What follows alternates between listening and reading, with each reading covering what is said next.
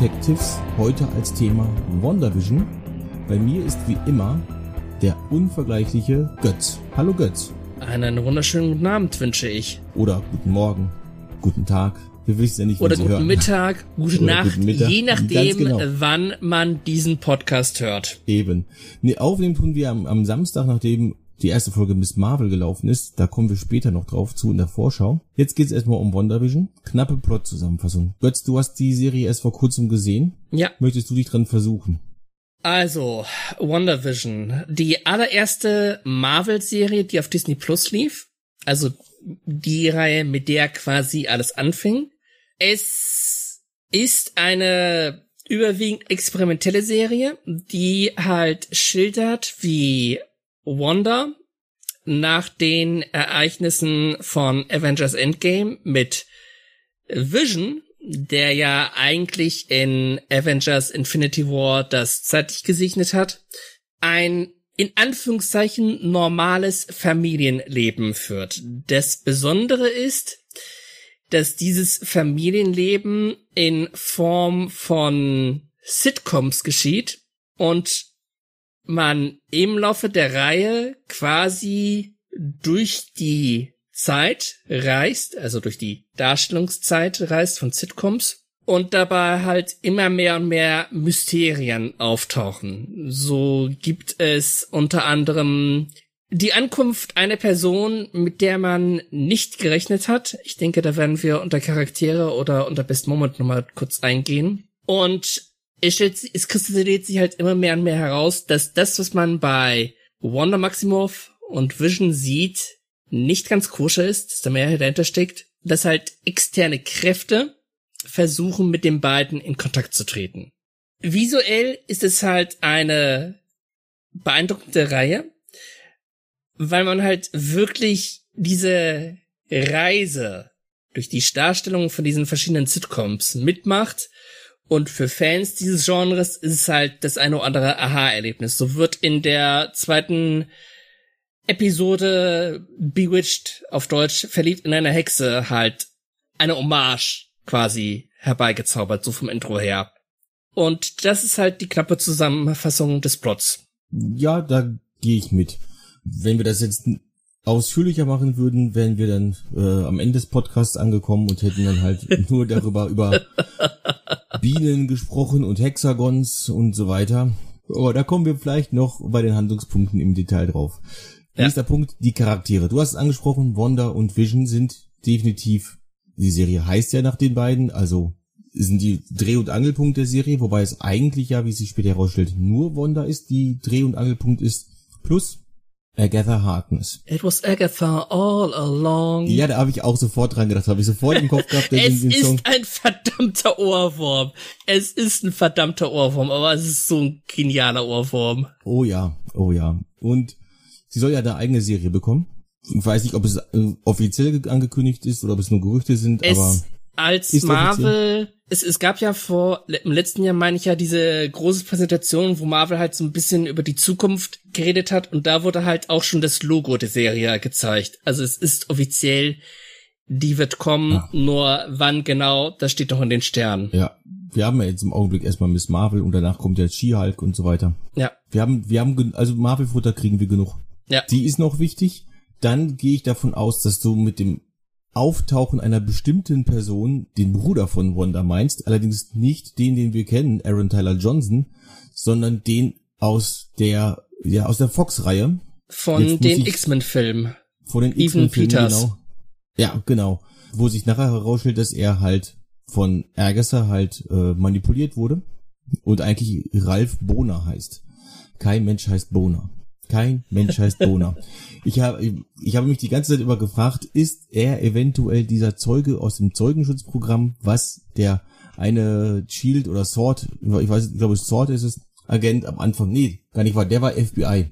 Die haben Sword Sword ange, ange, angefordert. Ob er eventuell der Zeuge aus dem Zeugenschutzprogramm ist. Das wäre noch ein cooler Punkt gewesen. So war der, so war eben der Zeuge aus dem Zeugenschutzprogramm einfach nur ein Plot-Device.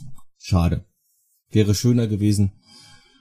Dann haben wir noch die Kinder. Ich wollte eigentlich auf andere Also die Kinder natürlich auch wichtig, aber man darf auch nicht vergessen, Monica Rambio, Jimmy Woo und Darcy Lewis.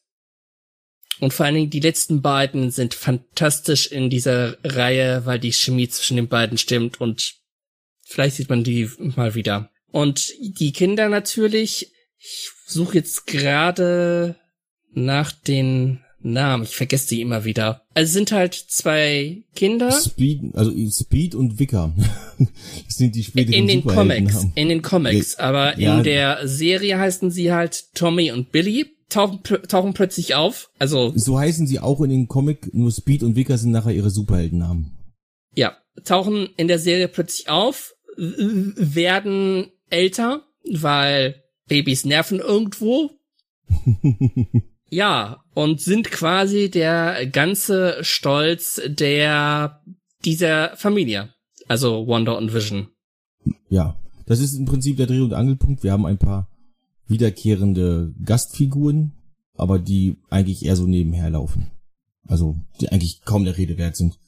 Man könnte eventuell noch den Director von Sword anführen, der ja auch relativ viel hat, äh, viel Gewicht hat. Er wird in, mit Monika Rambeau zum Beispiel gezeigt. Dann ist er derjenige, der Vision baut, also den White Vision baut und so weiter. Aber lassen wir den mal Wir, außen wir, vor. wir sollten da vielleicht kurz erklären. Vision, White Vision, was ist da los? da würde ich bei der Handlung hinkommen. Weil, Okay, dann habe ich nichts gesagt. ja, ansonsten sind wir nämlich dabei, bei den Charakteren wieder die ganze Handlung zu erklären. Wir haben jetzt die Hauptcharaktere da und jetzt, ja, haben wir halt da. Und die, wie du sagtest, die Ch- Chemie zwischen Wu und Louis stimmt einfach von vorne bis hinten. Ebenso auch die Chemie von Wanda und Vision und den Kindern, vor allen Dingen halt, wo die Kinder dann älter sind. Agatha spielt, äh, kommt da wunderbar mit rein. Auch der Evan Peters, der, also der Quicksilver, der fügt sich auch wunderbar ein. Es gibt da eine, wir gehen jetzt leicht in Handlungspunkte rüber, um eine elegante Überleitung zu machen. Denn der hat droppt zum Beispiel einmal, wo ist eigentlich dein Akzent geblieben? Denn den hat sie ja irgendwann abgelegt. Einfach so. Und, Ja. und sie fragt ihn, wieso siehst du nicht aus wie mein Bruder? Und das ist, das ist so wunderbar. Also das, das spielt so mit der vierten Wand und sowas alles und das ist es ja, das ist ja das Ding. Es, es gibt ja sogar eine Episode, die heißt äh, ja, Durchbrechung der vierten Wand. Also in, ganz genau. ich weiß, also sorry, wenn wir an dieser Stelle ein bisschen zögern. Ich weiß die Episodennamen nicht immer auswendig und ich muss erstmal auf Disney Plus parallel gucken. Oder in unserer Datenbank. Oder da natürlich. Ja, es gibt halt wirklich, am Anfang starten wir mit Schwarz-Weiß, dann äh, 50er und 60er Jahre Sitcoms, dann kommen wir in die 70er, wo dann auch diese Schlaghosen, Brady Bunch äh, und sowas halt, also in Deutsch hieß die, glaube ich, drei Jungen und drei Mädchen, die Serie, die Sitcom. Mhm. Und sowas wird alles halt nicht durch den Kakao gezogen, sondern die sind einfach nach diesem Stil gemacht, der damals halt so üblich war und nimmt halt meistens ein oder zwei Serien mehr oder weniger in den Fokus. Wir sehen auch später sowas wie Modern Family und so, wo ja quasi so ähnlich wie bei Big Brother, wo man mit dem Publikum spricht und so weiter ähm, und dann den Leuten irgendwas erzählt, so wurde es in Modern Family auch gemacht und sitzt Wanda auf ihr, in Schlapperklamotten auf ihrem Sofa oder auf ihrem Sessel und redet mit uns als Zuschauer, wie es eben in Modern Family und anderen dieser Art halt eben üblich ist. Also das, das dies, allein dieser dieser Teil, dass das für die, die Seriengeschichte quasi wandern, ist, ist ist wirklich gut gemacht. Und dann kommt halt so nach und nach die Außenwelt mit rein. Wir sehen irgendwann mal in äh, ganz am Ende halt jemanden draußen sitzen, der das Ganze auf dem Monitor halt sieht. Dann sehen wir halt, wie eben diese Darcy Lewis re rekru- rekrutiert wird. Dann sehen wir, wie die versuchen, mit, mit Wanda in Kontakt zu treten, wie Wanda rauskommt und boah, lasst mich alleine. Man merkt richtig halt an, sie ist traurig, sie möchte diese Welt so für sich halt haben. Aber it was Agatha all along. Denn es war nicht Wandas Idee, es war Agathas Idee. Es ist ein wunderbarer Twist. Wir haben die ganze Zeit gesagt, wird Wanda verrückt? Aber ist sie eigentlich, eigentlich ist sie es nicht geworden, denn sie wurde einfach nur manipuliert. Agatha wollte wissen, warum ist diese so, diese so mächtig. Was für mich, also die Enthüllung, die ja, glaube ich, in der Folge 8 so ein bisschen geschieht. Folge 7, Agatha All Along, äh, super. Aber Folge 7 war für mich auch der Höhepunkt der, der Serie und ab da ist sie ein bisschen gekippt, meiner Meinung nach. Sie wurde so ein bisschen Opfer ihres eigenen Konzeptes, weil ab diesem Moment wurde das Konzept der Sitcom beiseite gelassen und es wurde irgendwo generisch. Weil Agatha wurde zum 0815 Superschurken, beziehungsweise Superschurken, und äh, gegen die halt die Heldenfamilie angetreten ist und besiegt wurde.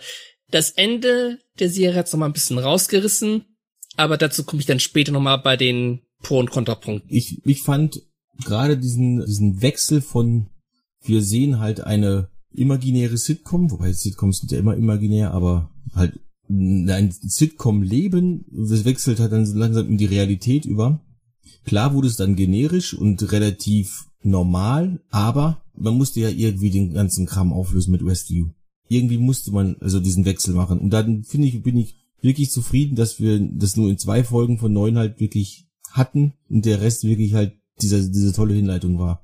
Und ich weiß auch, warum Disney Plus direkt zwei Folgen gezeigt hat, denn am Ende von Folge zwei wechselt es halt in Farbe und Schwarz-Weiß wäre wahrscheinlich nicht lange gut gegangen für die Serie. Ja, aber ich, ich fand's genial, wie sie halt die Farbe eingeführt haben. Nämlich, das fängt halt damit an, dass ein Modellflugzeug in Farbe abstürzt und dass eine Nachbarin, bei der Wanda gerade zu Gast ist mit anderen Nachbarn, sich an einem Glas verletzt und halt rot blutet. Und das sind so die Momente, wo man merkt, okay, da, da ist, da stimmt irgendwas nicht. Also, man merkt es noch mehr. Und dann halt am Ende dieser Episode, wo Wanda quasi diesen Schock kriegt und dann alles sich radikal verändert und halt Farbe wird. Ja, nachdem sie die Zeit zurückgedreht hat, weil sie diesen Imker aus dem Gullideckel sehen, kommen sieht. Ja. Der, wie wir später halt rausfinden, ein Agent von Sword ist, der halt reingeschickt wird und der dann aber, als er dann diese Wand durchbricht, ähm, die als Westview von dem Rest der Welt halt trennt, äh, einfach in etwas reingepackt wird, in etwas verwandelt wird, was in diese Welt halt reinpasst. So ein Hightech-Anzug, was er da halt anhatte, so ein Strahlenschutzanzug oder was das war, passte halt nicht in diese 70er Jahre Sitcom-Welt, 60er Jahre Sitcom-Welt und deswegen wurde daraus kurzerhand mal ein Imker, der sehr viel harmloser ist als ein Mensch in einem Strahlenschutzanzug. Das sieht man erst später halt. Das ist wieder ein wunderbarer Beweis dafür, dass man diese Serien eigentlich erst wirklich beurteilen kann, wenn man sie einmal komplett gesehen hat. Und dann am besten halt hintereinander weg. So wie du es ja getan hast. Mhm. Anscheinend. Oder zumindest halt in relativ kurzer Zeit. Ich musste halt immer eine Woche warten. Aber dieses langsame Farbe reinkommen, das waren ja auch, später hat sich ja zum Beispiel herausgestellt, dieser Helikopter, den sie da gefunden hat, in diesen Farben. Also, was zufälligerweise die Ironman-Farben sind, aber was natürlich dann wieder mal eine Finte war, wie WandaVision ist voll mit solchen Finten. Die, das war eine Drohne, mit denen sie halt einfach reingeflogen sind und gucken wollten, was da drin los ist. Es wurde, auch das wurde verwandelt in etwas, was dort mehr Sinn machte. Also es ist genial gelöst. Wenn man diese ganze Geschichte ist halt wirklich von vorne bis hinten am Stück geschrieben, wie es manchmal halt so ist, dass man Episode für Episode erzählt und sich dann halt so langsam dahin, äh, okay, das könnte das bedeuten, das könnte das bedeuten, sondern man, es gab ein Gesamtkonzept, wie bei einem Film. Und diese Marvel-Serien sind im Prinzip einfach ein langer Film, wo alles irgendeine Bedeutung hat. Und das finde ich halt wirklich gut. Gerade bei WandaVision. Man muss auch die schauspielerische Leistung von Elizabeth Olsen und Paul Bettany loben. Und natürlich auch von äh, Catherine Hahn. Es ist einfach zu schauspielen. Es ist irgendwo wahrscheinlich einfach zu schauspielen. Aber es ist schwierig halt künstlich, künstlich zu schauspielen.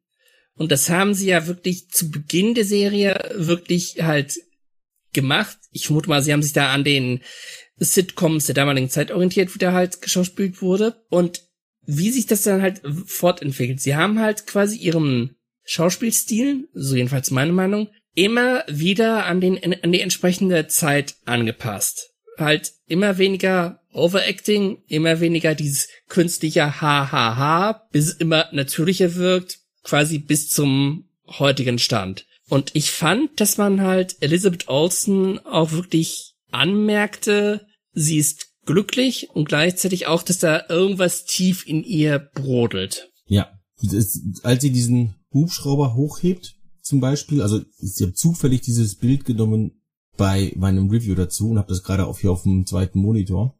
Deswegen kann, mhm. ich, kann ich das, habe ich das als Bild ich jetzt logischerweise vor Augen. Da, sie hebt den Hubschrauber halt hoch, schaut ihn an und wundert sich, was das ist. Ob das jetzt daran liegt, dass es in Farbe ist oder ob das diesen Hubschrauber sie einfach nicht erkennt. Aber man merkt, das ist nicht real. Im, im, im Prinzip war es uns als Zuschauer von vornherein klar, denn die Welt ist nicht schwarz-weiß. Aber ähm, im Prinzip äh, merkt sie da jetzt selber auch, da, das, das, ist, das ist irgendwie alles hier nicht, nicht ganz so real. Aber sie versucht diese diese Welt zu beschützen. Und das ist, das ist der, im Prinzip, sie will ihr Leben beschützen. Sie will dieses Leben mit Vision halt haben. Was sie aber eben nicht bekommt. Eventuell ja irgendwann mit White Vision. Zu dem wir dann jetzt als nächstes Mal kommen. Denn White Vision kommt natürlich aus den Comics. Dort wurde er damals auseinandergenommen, nachdem er von Ultron äh, dazu verleitet worden ist, sich in sämtliche Computersysteme zu hacken. Das war, also, das war eine Storyline in ich glaube, 80er Jahren bei Avengers. Ich meine, es war nicht Ultron, es war der, es die, war die Super. Ich, es war Ultron, weil war ich es habe nicht die, die, die KI der Eternals? Ah. Nee, es war, es war definitiv Ultron. Ich habe nämlich die, diese Comic-Reihe gelesen. Okay. Ich habe die Condor-Taschenbücher dazu noch. Okay. Also das ist eine der, eine der allerersten Rächer-Geschichten, die ich halt gelesen habe. Hießen sie ja früher bei uns die Rächer, nicht die Avengers. Der ist es Ultron. Vision ist ja aus Teilen von Ultron hergestellt worden und ein Teil von ihm war noch in ihm drin. Also ganz genau habe ich es natürlich nicht mehr im Kopf, ob es jetzt ein Teil von ihm war oder sowas, aber es ist definitiv das Gesicht von Ultron gewesen, was gezeigt worden ist, das mit ihm gesprochen hat. Und er hat daraufhin das tatsächlich sich mit allen Computern gleichgeschlossen, damit er die, die, äh, die Welt halt quasi befrieden kann, dass sie nicht gegeneinander Krieg führt. Er wurde natürlich dann irgendwann überzeugt davon, und zwar von Wanda, wurde er überzeugt, dass das eben nicht der richtige Weg ist. Er lässt das los, er wird gefangen genommen, wird auseinandergenommen, wird nachher wieder zusammengebaut und ist halt, diese ganze Entwicklung, die er gemacht hat, ist weg und er ist halt komplett weiß. Und das ist der White Vision. Und im Prinzip sehen wir genau diesen hier auch nur mit einer anderen Hintergrundgeschichte. Auch dieser White Vision ist halt sehr nüchtern, sehr äh, sachlich, sehr äh, kalt nicht so wie der Vision, den wir halt kenn kennengelernt haben in den, ähm, in den Filmen mit ihm, der schon ein bisschen menschlicher ist, zwar immer noch ein Synthezoid, aber menschlicher auf jeden Fall. Aber dieser White Vision ist halt, ja, der ist eigentlich eher ein Android und einfach halt, ja, der ist wie Captain, der ist wie Commander Data. Der muss einfach noch wissen, wie es sich anfühlt, ein Mensch zu sein, sag ich mal. Auch wenn er gar keiner ist. Und die beiden battlen sich am Ende. Der äh, Vision, den Wanda erschaffen hat, und der White Vision battlen sich am Ende halt und ja, die sind ja ebenbürtig. Wer soll da gewinnen? Also äh, wendet der imaginäre Vision eine eine Taktik halt an, indem er äh, ihm dieses, ich weiß gar nicht mehr, wie, wie das wie das hieß, dieses diese äh, dieses Boot, dieses Gleichnis mit dem Boot.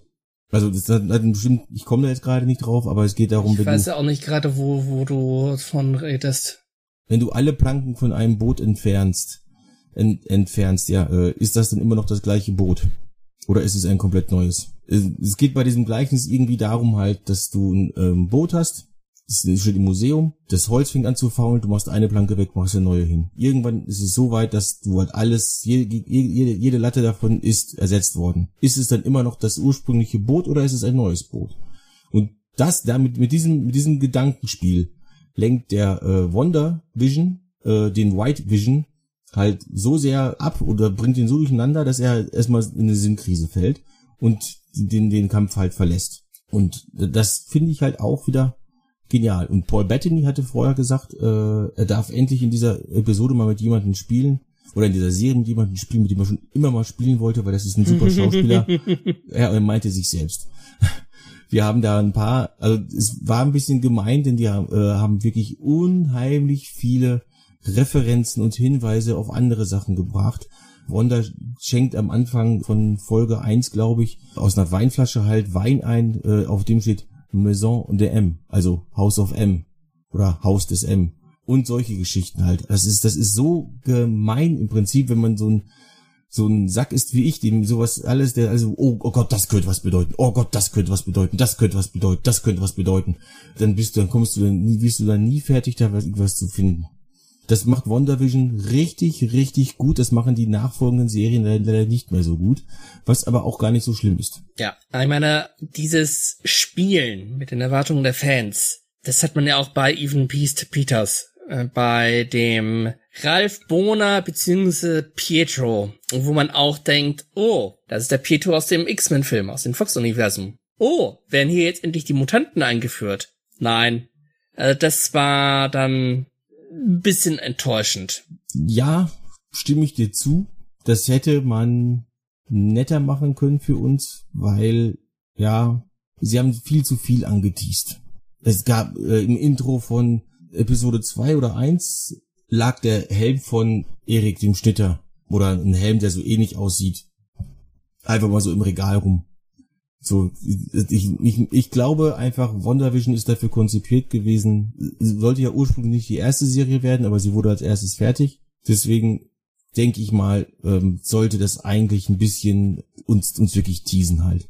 Weil danach soll, so, sollte ja eigentlich ur, ursprünglichen Plan direkt vor Doctor Strange in the Multiverse of Madness laufen. Und wenn du dann diese ganzen Anspielungen hast mit allen möglichen Kram und eben auch mit dem, mit dem Ralph Bohner, da dabei hast. Und danach kommt dann Doctor Strange, quasi direkt im Anschluss. Die Serie endet und Doctor Strange läuft dann ab dem Tag im Kino.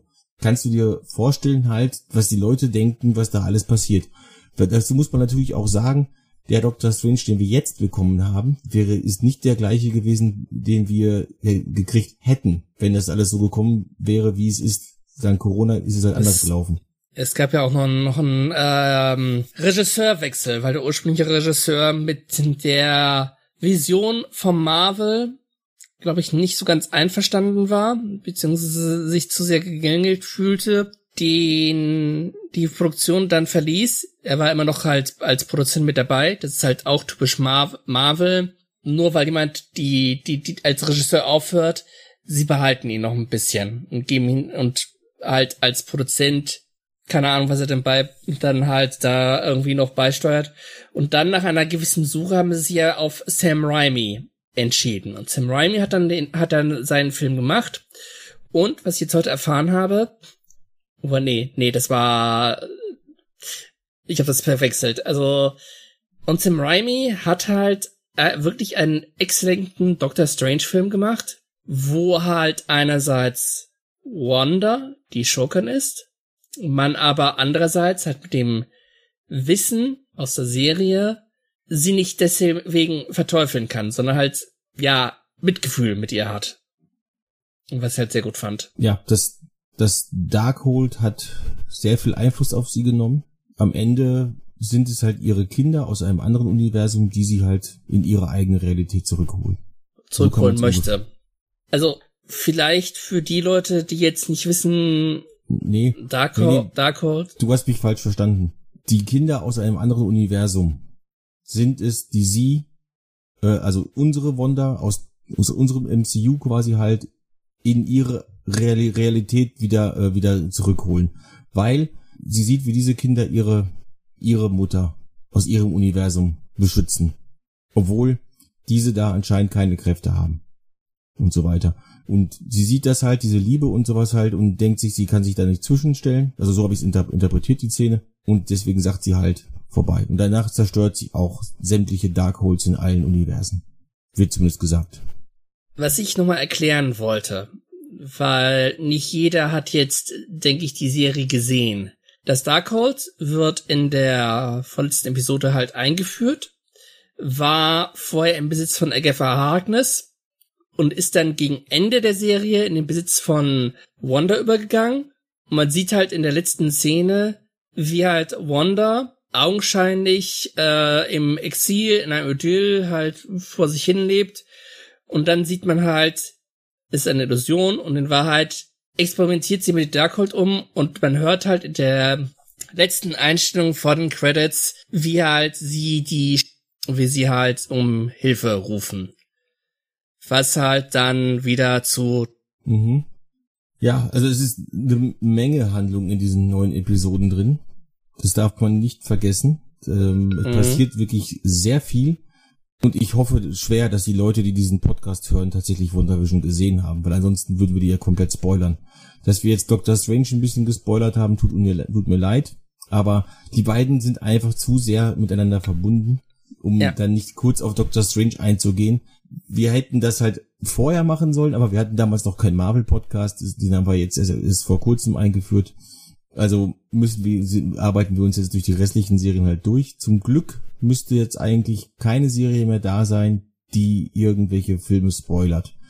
Außer wir sind so langsam, dass Captain America 4 vorher kommt, äh, bevor wir mit Falcon durch sind. Aber Ich ich, glaube nicht. nicht. Ich glaube nicht, dass wir, dass wir so, dass wir so lange brauchen. Gut. Bleiben wir mal, lassen wir mal die Handlung jetzt ein bisschen außen vor. Also, hat natürlich auch noch nach wie vor Gewicht, aber dein Worst Moment. Schwierig. Weil es ist für mich nicht ein Worst Moment. Es ist eher halt Worst Episode. Ich habe ja schon gesagt, ich fand es ein bisschen. Ich fand, ich hatte das Gefühl, dass die Serie mit der achten Folge mehr abbaute, bis halt das Finale. Aber so die Enthüllung, dass Pietro halt eben nicht der Pietro, der Mutanten Pietro ist, das fand ich ein bisschen schade und halt, dass die Darstellung von Agatha sich zu einer, meiner Meinung nach, 0815 Super Schurken in der finalen Episode gewandelt hat. Weil vorher war sie einfach nur eine nervige Nachbarin. Man hat zwar hier und da, man hat zwar hier und da gesehen, dass er vielleicht etwas shady ist, liegt vielleicht an den Gesetzmäßigkeiten der Superhelden-Serien, dass halt eine solche Figur mit auftaucht, aber ich finde, man hätte es vielleicht ein bisschen besser lösen können. Mein Worst Moment. Also da habe ich auch sehr lange drüber nachgedacht, weil das ist ja so unser Standard mittlerweile, dieser Worst Moment. Ich habe da eigentlich auch keinen richtigen Worst Moment, weil es alles irgendwie schon irgendwie passend ist. Das deswegen eher Worst Worst Things. Und das sind eher so diese ganzen Hinweise, Easter Eggs, Referenzen und sowas, die dann halt einfach wirklich massiv drin waren Mhm. die aber letzten Endes überhaupt keine Relevanz hatten, die einfach nur eingebaut worden sind, um die uns als Zuschauer auf eine falsche Fährte zu locken. Am schlimmsten ist das eben halt mit Quicksilver, also mit Pietro. Dafür allerdings war der noch vergnüglich genug, denn er war nicht der Pietro, den wir aus den Marvel-Filmen, also aus den MCU-Filmen kennen, oder aus dem MCU-Film. Er ist ja nur in Age of Ultron aufgetreten, sondern er ist der aus den X-Men vom, vom Charakter her einfach. Er ist der coole Draufgänger-Typ und so. Das hat mich ein bisschen versöhnt damit, dass es nix, nirgendwo hingeführt hat. Aber er war halt trotzdem der coole X-Man, der da, der da rumlief ähm, und alles gut. Von daher Mhm. ist in Ordnung. Kann, kann, kann ich noch so stehen lassen. Ist, vielleicht wäre ein bisschen weniger Fanservice äh, gut gewesen. Ansichtssache. Ansichtssache. Natürlich ist das Ansichtssache, ist alles Ansichtssache, was wir hier besprechen. Deswegen sag, frage ich dich ja nach deinem Worst Moment und nicht nach äh, meinem Worst Moment oder nach, oder nach dem generell Worst Moment. Dann mache ich jetzt weiter mit dem Best Moment. Denn, ähm, also auch da gibt's natürlich eine ganze Menge Best Moments in, in, in dieser Serie, die man einfach halt so, der, der Kampf zwischen den beiden Visions fand ich, fand ich gut. Der Kampf oder, oder das Ende vom Kampf zwischen äh, zwischen Wanda und Agatha, wo sie halt dann diesen, den Runen halt mit, mit, mit ihr gespielt hat, also den Trick, den sie von ihr quasi gelernt hat, den sie vorher halt ihr gesagt hat, den sie dann eben mal so kopiert hat, nur in einem etwas größeren Rahmen und dann Agatha quasi halt dort einsperrt, dass sie dort leben muss. Ähm, da waren schon ein paar, ein paar richtig klasse, klasse Szenen bei. Am coolsten fand ich aber die Geburt von, ja, wie auch immer sie jetzt heißen wird, aber von Monika Rambeau, die zweimal durch diesen, oder, oder eigentlich sogar dreimal durch die, die, diese Wand halt geht und dadurch halt Superkräfte bekommt. Sie hat in, äh, in den Comics jetzt eine andere Origin-Geschichte, aber in den Comics war sie mal Captain Marvel und Anführer äh, der Avengers, äh, der Avengers, Verzeihung. Später heißt sie mal Photon, so hieß ihre Mutter in Captain Marvel als Callsign auf dem Flugzeug. Wahrscheinlich wird sie das übernehmen, denke ich mal. Also sie hat ein paar, ein paar Namen gehabt und so weiter. Ich bin gespannt, was aus der noch wird. Wir werden sie ja wahrscheinlich bei The Marvels sehen. Ja, da wird sie auftauchen. Das steht fest. Da deutet ja auch schon diese Mid-Credit-Scene hin, wo halt ein Skrull auftaucht und die sagt, eine Freundin deiner Mutter will dich treffen und dann ins All zeigt. Ja, Ja, best moment. Ah, schwierig. Jetzt positiv schwierig, weil sehr viele Klasse 10. Ankunft von Pietro fand ich genial. It was Agatha all along. Der Ohrwurm schlechthin. Hält die, die, die, alle zehn in den Jimmy View und Darcy Lewis auftauchen und sich gegenseitig die Bälle zuspielen. Und dann natürlich, ja, wie die, wie das, die Reklame. Die Reklame nicht zu vergessen. Die ersten sieben Episoden, wo halt noch dieses Sitcom-Thema aufgegriffen wird, gibt's immer wieder Reklame für Nonsens-Projektprodukte, wo es aber auch dann halt quasi Easter Eggs gibt zu, zum MCU. Halt zum Beispiel zu Stark Industry Toastmate 2000 Toasterofen in der ersten Folge. Mhm. Und allgemein der, der Stil der ersten sieben Folgen, wie gesagt, wieder die Sitcom-Thematik aufgegriffen wird und so weiter und so fort. Ah, hätten sie das nur bis zum Ende durchfolgt, durchführt, war Schwamm drüber. Du hast also auch keinen speziellen Punkt, sondern eher halt wieder mehrere, die sich die Waagschale halten, quasi. Okay. Exaktement. Gut, dann haben wir es mit WandaVision, denn wenn wir noch mehr darüber reden, dann sind wir morgen früh noch dran. Deswegen halten wir uns, versuchen uns heute wirklich mal kurz zu halten, weil sonst sind wir jetzt wirklich zwei Laberbacken. Vorschau, wir hatten es vorhin kurz angesprochen.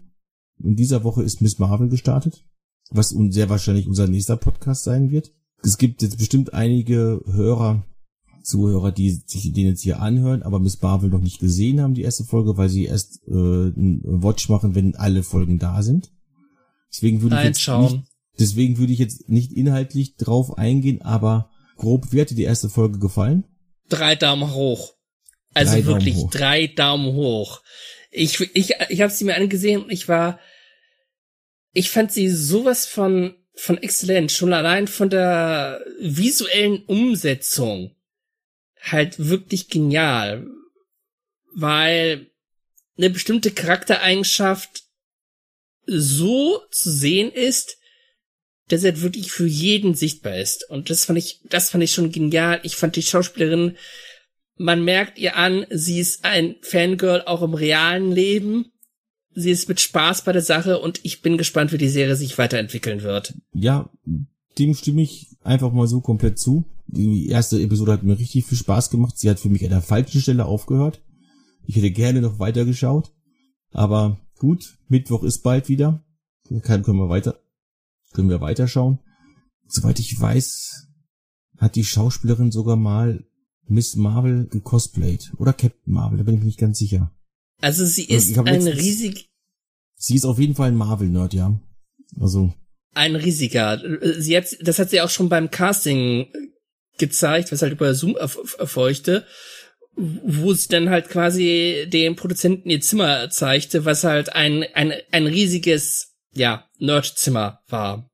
Und was ich sehr sympathisch finde, sie, sie streitet sich mit Kevin Feige über die Bezeichnung des ähm, MCUs, weil in Doctor Strange heißt es halt, ja, das MCU ist halt äh, Universum 616 und sie ist halt der Auffassung, nein, es ist nicht 616, es ist das Comic-Universum das MCU-Universum ist, ich weiß nicht mehr die Nummer und 19999. Ja. Und ich meine, das ist halt ein Zeichen für einen Nerd, dass man sich über so etwas halt, ja, nicht aufregt, aber ich finde das halt einfach sympathisch. Ich finde das einfach sympathisch. Und sie macht halt wirklich einen, als Schauspielerin einen guten Job und ich hoffe, sie bleibt weiterhin so diese die, diese Balance zwischen Nerd sein und Schauspielerin sein. Und ich freue mich, dass wir sie jetzt im MCU haben. Ja, definitiv. Bis jetzt, äh, ich habe das beim letzten Podcast schon gesagt, bis jetzt hat jede Marvel-Serie seinen eigenen Charme gehabt. Und das wird mit Miss Marvel auch einfach so weiter durchgezogen. Also ich gehe mal davon aus, nach der ersten Episode. Wir wissen es halt nicht genau, aber sehr wahrscheinlich wird es auch da genauso weitergehen wie bisher, denke ich mir mal. Und eben halt sich die einfach in diese, dieses Gefüge halt einfügen, dass es halt wieder etwas eigenes ist. Auch She-Hulk soll ja mehr Richtung Sitcom gehen, aber da hatte ich eben nicht so, so eine Sitcom wie WandaVision, sondern halt eine richtige Sitcom. Finde ich prinzipiell super. Würde auch zum Charakter passen, weil viele ihrer Serien eher einen sehr humoristischen Touch haben. Ja, ganz genau. Und wir, wir wissen, dass die Jennifer Walters, so heißt sie richtig, She-Hulk, eben das switchen kann. Sie kann sich auf Kommando quasi in, in She-Hulk verwandeln, aber sie bleibt meistens in der She-Hulk-Form, weil sie dadurch Selbstbewusstsein bekommt, was sie als Jennifer halt eben nicht hat. Aber egal, darüber reden wir, wenn es dann soweit ist. Denn so, ansonsten kommen wir nämlich jetzt, jetzt, jetzt dann doch wieder über in die äh, Richtung von viel zu lange. Dein Fazit und natürlich eine Punktangabe. Ah, WandaVision Fazit. Ich mag jetzt wieder gesprungene Festplatte klingen, aber die letzten beiden Folgen fand ich nicht so gut. Das, das Ende, wo man halt sieht, wie Wanda halt den Zauber auflöst und Vision dann vor ihren Augen ver ver verschwindet, hat's dann wieder ein bisschen wettgemacht. Allerdings dann die Tatsache, dass sie dann einfach so quasi verschwinden konnte, obwohl sie halt den Bürgern von Westworld quasi ihren Willen aufgezwängt hat. Es war eine gute erste Folge, halt leider mit der typischen Sch Endschwäche sieben Punkte. Hm, sieben Punkte. Ich würde ich würd weiter hochgehen, weil wesentlich weiter. Ich würde auf neun gehen, weil das Einzige, was das für mich von der 10 abhält, sind eben zu viel Fanservice, zu viel Hinweise auf mögliche Verbindungen. Irgendwo stand auch, dass, dass sie beim Mephisto, und das zieht sich ja jetzt als Running Gag durch alle Serien durch, dass überall hinter allen möglichen Sachen Mephisto halt vermutet wird. Das Konzept ist genial. Die Art und Weise, in der Halloween-Folge tragen sie ihre Comic-Kostüme zum Beispiel. Alle. Mhm. Auch die beiden Billy und Tommy tragen halt auch ihre Comic-Kostüme, als die halt dann später äh, unterwegs sind als Speed und Wicker. Das ist einfach ein riesengroßer Fanservice, aber an manchen Stellen einfach zu viel gemacht. Und das zieht diesen einen Punkt halt ab. Und so wie du halt sagst, so ab äh, Folge 7 war es, glaube ich, also 8 und 9, wo sie in eine reale Welt kommen, ist die, ist es ein bisschen zu ernst geworden. Es war vorher, vorher war es halt sehr komisch mit ein paar ernsten Einlagen. Am Ende wurde es sehr ernst mit ein paar komischen Einlagen. Und das hätte mir besser gefallen, wenn man das halt besser balanciert hätte, irgendwie. Aber das ist halt jetzt so, das ist wirklich halt Jammern auf hohem Niveau. Ich habe so viel Spaß damit gehabt. Ich habe die Serie mittlerweile dreimal gesehen, komplett. Und ich werde die bestimmt noch ein viertes und fünftes Mal gucken. Und das ist bei solchen Serien bei mir eigentlich schon lange nicht mehr drin, dass ich halt äh, mir mal die Zeit nehme, eine Serie zu rewatchen oder halt auch so eine Staffel re zu rewatchen, weil ich einfach halt viel zu viel zu tun habe, dass ich mal eben nebenbei noch sowas halt hier rewatchen kann. Ich habe noch andere Sachen zu gucken, die ich äh, für die Arbeit brauche. Also von daher äh, keine Chance.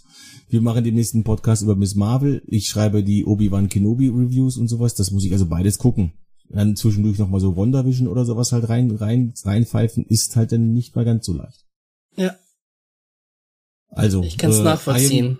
IMDb sagt 7,9 von 10. Das heißt, das ist ungefähr in der Mitte von uns beiden. Passt also perfekt. So, dann machen wir hier den Sack zu.